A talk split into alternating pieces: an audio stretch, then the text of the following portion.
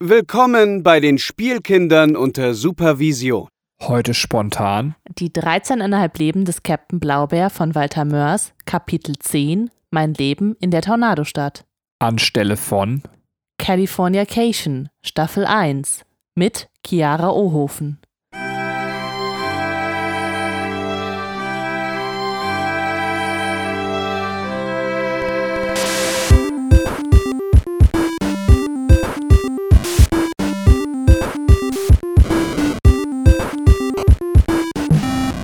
Hallo und herzlich willkommen, liebe Zuhörer da draußen an den Endgeräten, zu einer neuen Folge der Spielkinder unter Supervision. Wir setzen heute unsere Besprechung der 13,5 Leben des Captain Blaubeer mit dem 10. Kapitel fort. Und äh, ja, ich freue mich auf jeden Fall sehr darauf. Äh, leider hat das mit der Chiara nicht geklappt. Die äh, hatte irgendwie eine OP hinter sich und hat jedenfalls ziemlich genuschelt und haben gesagt, das lassen wir lieber ausfallen und wir sitzen hier einfach in altbekannter Besetzung und mir gegenüber ist der liebe Benjamin. Hallo Benny. Hallo.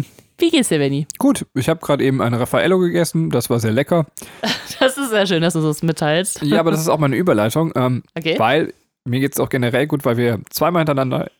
Ja, Entschuldigung, ich äh, stoße hier, ich breche ins Mikrofon. ähm, Das ist, das ist total schön, wie du uns an deinem Verdauungsprozess teilhaben lässt. ja, das Raffaello ist jetzt, jetzt drin, es muss auch wieder raus. Ich bin ein Wiederkäuer. Ähm, ein anatomisches Wunder. Also, ich war im Takumi äh, mit Katrin zusammen. Wir waren Juhu. im Takumi. Wer das nicht kennt, das ist ein Rahmenladen in Düsseldorf, nachdem wir jetzt äh, wochenlang immer gesagt haben, so geht euch mal schön Essen holen, weil das unterstützt die Industrie, aber wir holen uns nichts. Haben wir gesagt, so, okay, unsere Doppelmoral ist schlimmer als die vor der katholischen Kirche. Dann haben wir gesagt, wir müssen jetzt mal dringend was tun und haben uns dann gezwungen, Rahmenessen zu gehen. Und das War direkt furchtbar. zweimal, ja. Furchtbar lecker. und das Coole ist halt, wenn man im Takumi in der Schlange steht, ähm, äh, treffen wir ständig irgendwelche äh, Internetberühmtheiten. Ich mache das Wort Berühmtheit mal kurz in Anführungsstriche, weil äh, ich halte eh nicht so viel vom Promitum und zweitens sind das halt so Leute, die halt ein, ein, eine, eine bescheidene Berühmtheit haben. Also jetzt nichts gegen bescheidene Berühmtheiten, das ist glaube ich sogar angenehmer als berühmt berühmt zu sein. Ach mein Gott, ich will nicht darüber philosophieren. Wenn ihr euch davon jetzt gekränkt fühlt, habt ihr ein Problem. Ich gehe eh davon aus, dass ihr nicht unseren Podcast hört. Aber, so. Kommen wir jetzt einfach mal zur Sache. Und wenn, warum sollt ihr die Folge 13,5 Leben des Captain Blaubeer hören? So, jetzt aber endlich. Äh, die erste Person, die wir getroffen haben beim ersten Mal, war tatsächlich äh, so ein etwas größerer Instagram-Account, wobei groß da, glaube ich, übertrieben ist. Äh, in den Verhältnissen ist das sogar ein kleiner Instagram-Account, äh, aber das war dann eben ganz witzig, weil wir die Person eben wirklich, oder Katrin die Person nur aus Instagram kannte. Das ist ein, ein Travestie-Cosplayer. Äh, weiß ich nicht, so ein 800 neuer Leute-Account. Ähm, aber weißt du noch, wie der Name des Accounts war? Äh, ja, der Affenkönig. Ja, ist halt so witzig, wenn man halt einfach nur so, so einen äh, Account followt und dann Katrin so, oh, guck mal, der ist gerade vorbeigekommen. Ja, okay. Dann haben wir dem einfach so per Instagram noch so eine Nachricht geschickt und er hat auch sehr witzig geantwortet. Also von daher war ähm, ganz lustig. Und jetzt eine Woche später stand ich da so in, in meinem Rumble Pack-Shirt. Also wer Rumble Pack nicht kennt, ist halt ein Podcast, ähm, den ich schon sehr lange höre von, also früher Max und Niklas Nachtsheim, äh, Julian Laschewski und äh, Tim Hilscher. Sehr schöner Gaming-Podcast, jetzt äh, nur noch mit den letzten beiden genannten. Und äh, der Julian Laschewski, das heißt einer von diesen, der auch mal bei uns zu einer Folge da war, The Dark Knight quasi, ähm, ne, The Dark Knight Rises war ja dabei. Ja. Kann man also hier noch hören, ist auf dem Kanal bei uns immer noch oben die Folge. Dieser Julian stand dann quasi ähm, auch beim Takumi und wollte anscheinend mit seiner Freundin oder seiner Begleitung da essen gehen und, und, und guckte so auf die Karte. Wir haben ihn dann aber auch nicht gestört. Ähm, anscheinend hat er ihm dann sich aber entschieden, dass die Schlange zu lang ist und ist weitergegangen und dann haben wir ihn auch angeschrieben und hatten so einen ganz witzigen äh, kurzen Twitter-Dialog mit ihm. Kann man auch nachlesen auf Twitter. Ist jetzt auch nicht äh, der Brüller, dass man sagt, so das ist die Lebensgeschichte schlechthin. Aber ich wollte es hier mal erwähnt haben, weil es irgendwie ganz witzig ist, dass wir zweimal hintereinander beim Takumi stehen und dachten so, ja, ey, die Person kennen wir doch aus dem Internet. Also, Ja, das heißt, äh, die Leute sind auch immer berühmter geworden äh, vom ersten zum zweiten Besuch. Mal gucken, wie es dann wird, wenn wir jetzt beim dritten Mal hingehen. dann steht dann da, weiß ich nicht, Lady Gaga vor uns oder so. ja, Lady Gaga ist ja schon, also vielleicht müssen wir noch so eine Schublade dazwischen, so ein irgendein deutscher Promi. Also, Mark Forster. genau, Mark Forster. Ich habe keine Ahnung, wie der aussieht. Hat er nicht so ein Vollbart? Also, Mark, ich habe auch keine Ahnung, wie Mark, For äh, Mark Forster sieht aus wie alle Deutschen halt aussehen. ich- ich weiß, Vollbart und Cappy und Brille. Aber Ohne Scheiß, ich weiß nicht, wie Mark Forster aussieht. Ich, genau, ich wette auch. Äh, Vollbart, Cappy, Brille. Ja. Sollen wir gleich mal googeln? Ja. Mach mal. Mach mal, mach, mach mal jetzt einmal ganz kurz bitte. Also einmal noch hier den Mark Forster-Check. Ähm. Nee, ernsthaft. Also muss man jetzt mal äh, klären. So. Gibt's hier, falls wir jetzt Hörerinnen und Hörer haben, die riesige Mark Forster-Fans sind, ist schon alles okay. Boah, ich weiß auch nicht mehr, was er für Musik macht. Den Jahresrückblick. Ja, was? Also ich glaube, das ist tatsächlich so der Job von Mark Forster, oder? Ähm, Ist er nicht bei hier Voice of Germany? ey, ich habe keine Ahnung, ich kenne mich mit sowas nicht aus. Es wird für mich auch nur peinlicher, wenn ich darüber rede, weil ich wirklich, ich gehöre nicht zu den Leuten. Ach komm. Wir kannten ihn doch, oder? Also jetzt mal ganz ehrlich, also das, äh, das kann jetzt kein Zufall sein. Wow. Äh, Also ich wusste, wie er aussieht. Ja, doch, wusste ich schon. Okay, krass. Äh, Ich wusste wirklich nicht, wie er aussieht. Ach Weil das, Scheiße. Weil da war das Gefühl, dass die alle so aussehen, ne? Aber er ist vielleicht das Paradebeispiel. Egal. Aber das Gute ist, wir können sagen, wir haben Mark Forster gesehen, aber jeder zweite Deutsche mo- momentan so aussieht. hm, können wir es einfach vertan haben, ja. So, sollen wir jetzt zum Blaubeer kommen? Ja, finde ich eine äh, sehr gute Idee. Ähm, ich werde erstmal die, das Kapitel gliedern, damit man so eine grobe Übersicht hat, worum es darum geht. Und dann können wir gerne noch in die äh, weitere Besprechung gehen. Ähm, genau, es ist ein relativ kurzes Kapitel, deswegen denke ich, wird es jetzt auch nicht sonderlich lang. Aber wir gucken einfach mal, was passiert. Also, Das hast du gestern Nacht auch gesagt und dann war es richtig lang. Fünf Minuten sind nicht lang, Benjamin. Oh Mann, für mich schon. es, kommt immer, es kommt immer von der Ausgangsbasis an. Ähm, also, mein Leben in der Tornadostadt. Ähm, es fängt damit an, dass wir erstmal die Ver- Lebensverhältnisse im Tornado erklärt bekommen äh, und äh, ja, also erstmal, warum ist der Blaubeer jetzt auf einmal so alt geworden und äh, warum altert er jetzt nicht weiter? Wie können die sich da überhaupt äh, ernähren? Wie können die da leben und so weiter und so fort? Das kriegen wir jetzt im ersten Teil dieses Kapitels erklärt. Dann gibt es noch so einen kleinen Einschub. Der beste Freund in der Tornadostadt ist Balduan, äh, also vom Blaubeer der beste Freund. Äh, und da gibt es noch eine kleine Erinnerungsgeschichte an Mac, weil Balduan derjenige war, der sich von den Dämonenklippen gestürzt hat und der Blaubeer und Mac haben ihn gerettet und Balduan erkennt ihn halt erst nicht, weil er sagt, ja, du hast ja weißes Fell. Äh, aber der Blaubeer ist ja so rapide gealtert und ja, deswegen gibt es dann, dann noch ein herzliches, äh, eine herzliche Erinnerung und der, das Band der beiden wird halt enger verknüpft. Ähm, um dann die Zeit im Tornado zu überbrücken, entwickelt der Blaubeer eine Sammelleidenschaft und das ist, äh, dass er halt alle Reichtümer, die der Tornado, die in den Tornado reingespült werden, sammelt. Also Gold, Diamanten, Kronen, Taler, alles, was sich so finden lässt. Und äh, ja, da wird halt so ein bisschen, äh, also Balduan holt ihn da wieder zurück auf den Boden, weil das eben nichts ist, was in der Tornadostadt von Wert ist. Er sieht das dann halt auch ein und entwickelt dann erstmal Fluchtpläne ähm, und interviewt dazu auch äh, Fonzo Tahueso, das ist der, der das Postamt leitet, wo dann eine äh, interessante Verknüpfung zu den Gimpeln gezogen wird, weil er diese Regeln für die Gimpel quasi immer in die Flaschenpost steckt. Und äh, er, also der, ähm, ja, der, der Erfinder quasi dieser Regeln ist.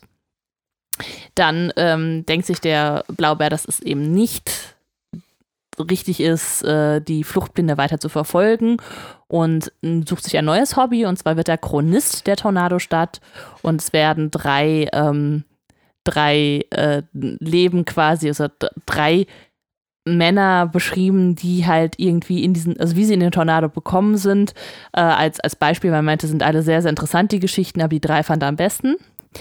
Und äh, danach äh, kommt schon quasi das, der letzte Abschnitt. Und zwar ähm, kommt es dann zu der Situation, dass der Tornado seine Drehrichtung ändert und dadurch Zeit in diesen Tornado fließt und er durch das Lexikon äh, in seinem Kopf die Information bekommt, dass es jetzt der richtige Zeitpunkt ist, den Tornado zu verlassen. Und er hat dann quasi ein Jahr Zeit, seine Flucht zu planen. Und das wird dann halt beschrieben. Und zum Ende des Kapitels glückt die Flucht auch. Und er kann dann Richtung Atlantis davon steuern und endet dann halt vor dem großen Kopf, der immer noch den Weg nach Atlantis versperrt. Ähm, erstmal, Benny, bevor wir jetzt da äh, näher drauf eingehen, dein Eindruck von diesem Kapitel. Es ist tatsächlich jetzt bei diesem Relesen quasi, glaube ich, mein Lieblingskapitel bisher. Also ich finde das Kapitel fantastisch. Ich liebe das. Also äh, das ist äh, so viele schöne Ideen, die in dem Kapitel irgendwie drinstecken. Ähm, Und äh, ich habe sehr viel gelacht und äh, deswegen ein großer Fan von dem Kapitel. Wie ist es bei dir? Also ich fand das vollkommen okay, das Kapitel, aber es hat mich jetzt nicht so, so umgehauen. Also es war so ein, ähm, das war so ein netter Einschub, ähm, aber es ist äh, tatsächlich nicht, äh, also das ist ein sehr gutes Kapitel, aber es ist, also ich finde, da kommen halt noch bessere. Äh, aber qualitativ hast du recht, ist es auch schon sehr gut. Ja, ich musste jetzt schon wieder lachen, also um jetzt eine Stelle mal rauszunehmen, da sind wir schon mittendrin, vielleicht bin ich dann schon ein Stück zu weit auch, aber was ich großartig finde, ist, ähm, wir haben das ja auch hier im Podcast gesagt, dass du die äh, Regeln der Gimpel, ähm, äh, Gimpel ist richtig, ne? Ja. Dass die so ein bisschen so was von einem religiösen Manifest haben.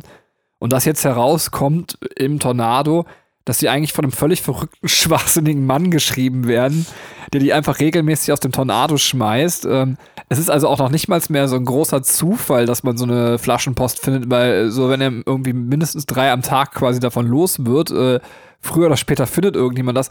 Und, und, die richten ihr ganzes Leben und ihre ganze Religion und ihr Dasein nach diesem Verrückten aus, der in diesem Tornado sitzt. So, das ist so eine schöne Religionskritik äh, äh, in einer gewissen Art und Weise, die ich sehr, sehr mag. Also ich, ich schätze das sehr, finde ich großartig. Ähm.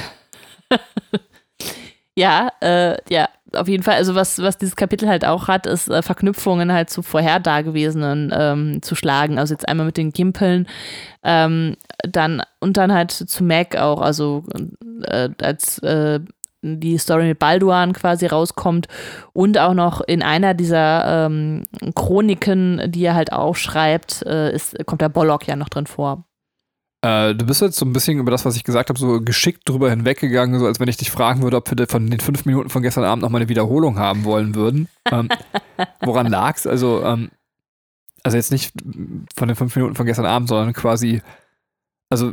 Äh, du ach, so, wolltest noch ein bisschen näher darauf eingehen. Äh, ja, äh, äh, witzig. Also ich habe äh, tatsächlich die, diese Verknüpfung gar nicht gezogen, aber jetzt, wo du sagst, ist es sehr lustig. Okay, aber du kannst es nachvollziehen. Ich kann es nachvollziehen, ja, ja. Also es ist ähm, ja, dass du quasi ein, also der, der Verrückte setzt das quasi in Gang und äh, weil es dann so mystifiziert wird, weil man nicht weiß, wo das herkommt, wird es dann auf einmal was Heiliges. Ja, genau. Ja. Also es ist jetzt auch, also ich bin ja selber auch, ähm, also ich wollte auch nicht so drüber weggehen, deswegen habe ich dich jetzt extra auch nochmal in die Pflicht genommen, ähm, weil ich ja auch selbst Religionslehrer bin.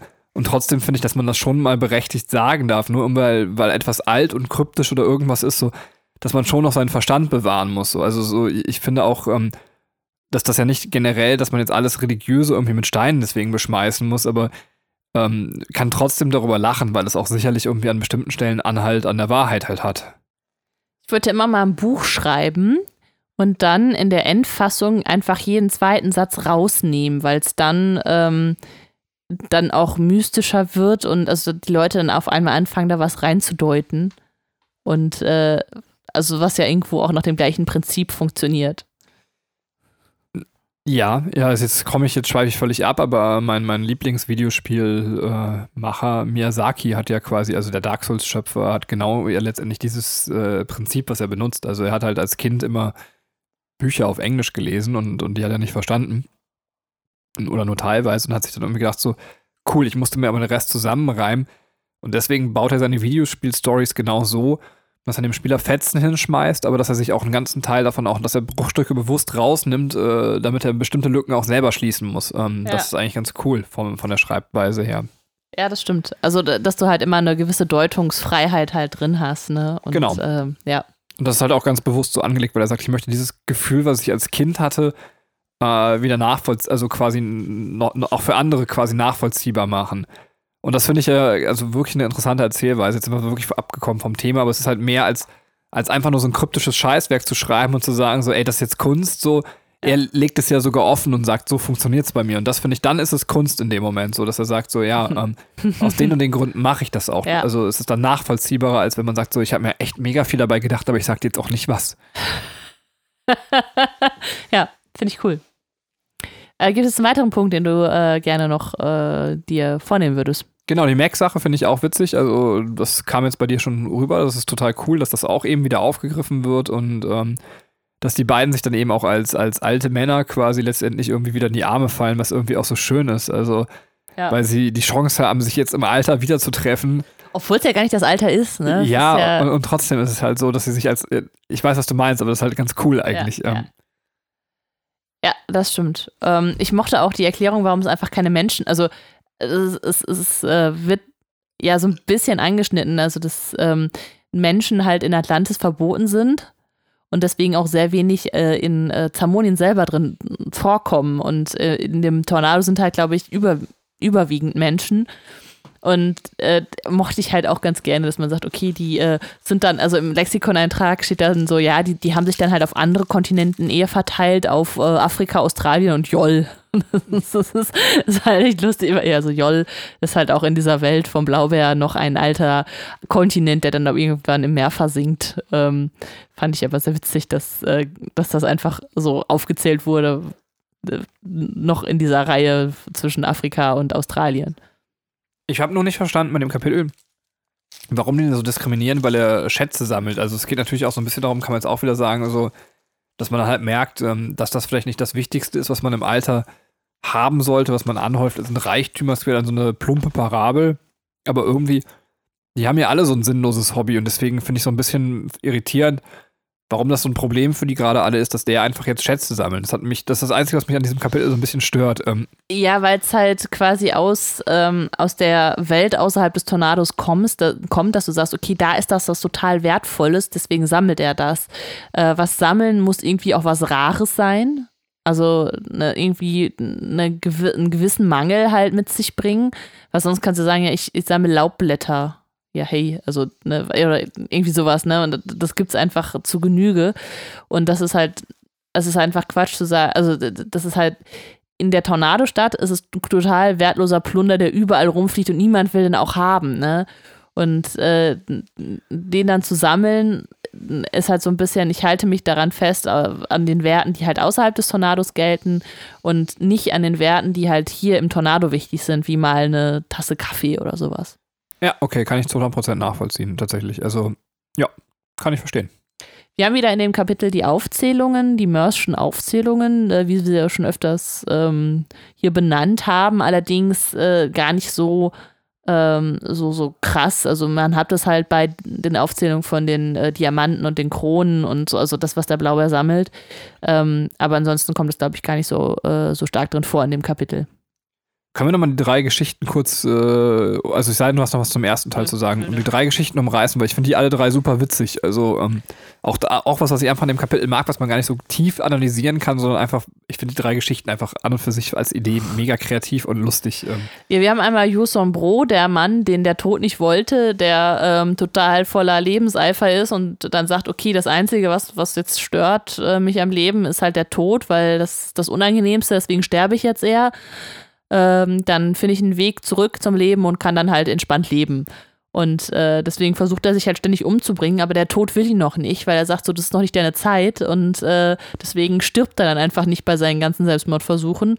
Und es endet dann damit, dass ein vermummter alter Mann an seine Tür klopft und sagt, er soll halt in diesen Tornado gehen, weil er da ganz sicher stirbt. Und natürlich äh, ist es halt der Tornado, der in einem quasi längsten Leben lässt. Und deswegen ver vermutet dann Yuson, dass es äh, eben der Tod war, der ihn austricksen wollte. Ja, mega geil, kann man nicht viel zu sagen, außer dass es einfach scheiße kreativ ist. So, ähm, Ja, ja, ja, auf jeden Fall. Und es ist mega witzig. ja, total. ähm, Ähm, wir haben noch S- Slagaut Pellworm, der Bollockjäger, ähm, der ähm, von klein auf halt mit irgendwelchen Würmern, Würgewürmern geringt hat und äh, dessen Ziel es ist halt irgendwas Großes und Gefährliches umzubringen.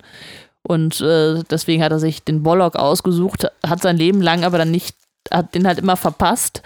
Und äh, dann kam zufällig der Tornado vorbei, als der Bollock äh, neben ihm stand und er wollte sich dann von Tornado hochziehen lassen, um den Bollock zu würgen. Und als er oben ankam, hatte der Bollock keinen Kopf mehr. Und dann ist er in den Tornado gezogen worden.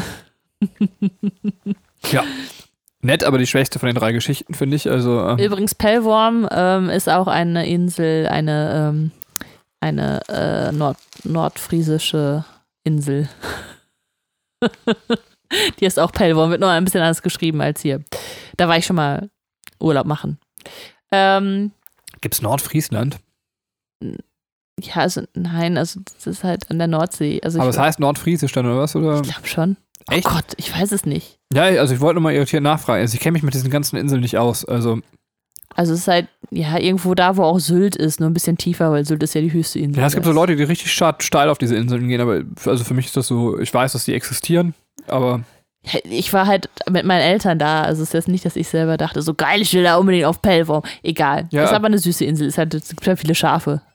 Achso, ich meine, aber da, sein ist ja schön. Also ich wollte nur sagen, ich kenne mich nicht aus im rein vom Wissen. Ach so, über nee, ich auch nicht. Also Geografie bin ich ja, äh, ich bin in allem eigentlich schlecht. Ich bin auch in Geschichte wahnsinnig schlecht. Wow, dass ich hier einen Podcast mache mit ganz viel Allgemeinbildung. Nicht.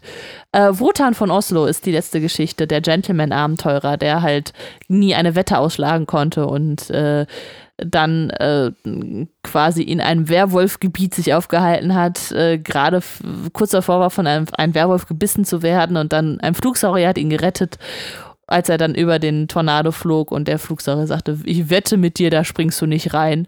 Und ähm, Wotan konnte nicht anders, als diese Wette auch einzugehen und sprang dann von oben in den Tornado. Deswegen ist er auch der Einzige, der nicht gealtert ist, weil er nicht durch, durch die Tornadowand ist. Ja, und wieder eine total lustige Geschichte, kreative Idee, dass wir auch einen haben, der eben nicht gealtert im Tornado ist. Äh, also auch super.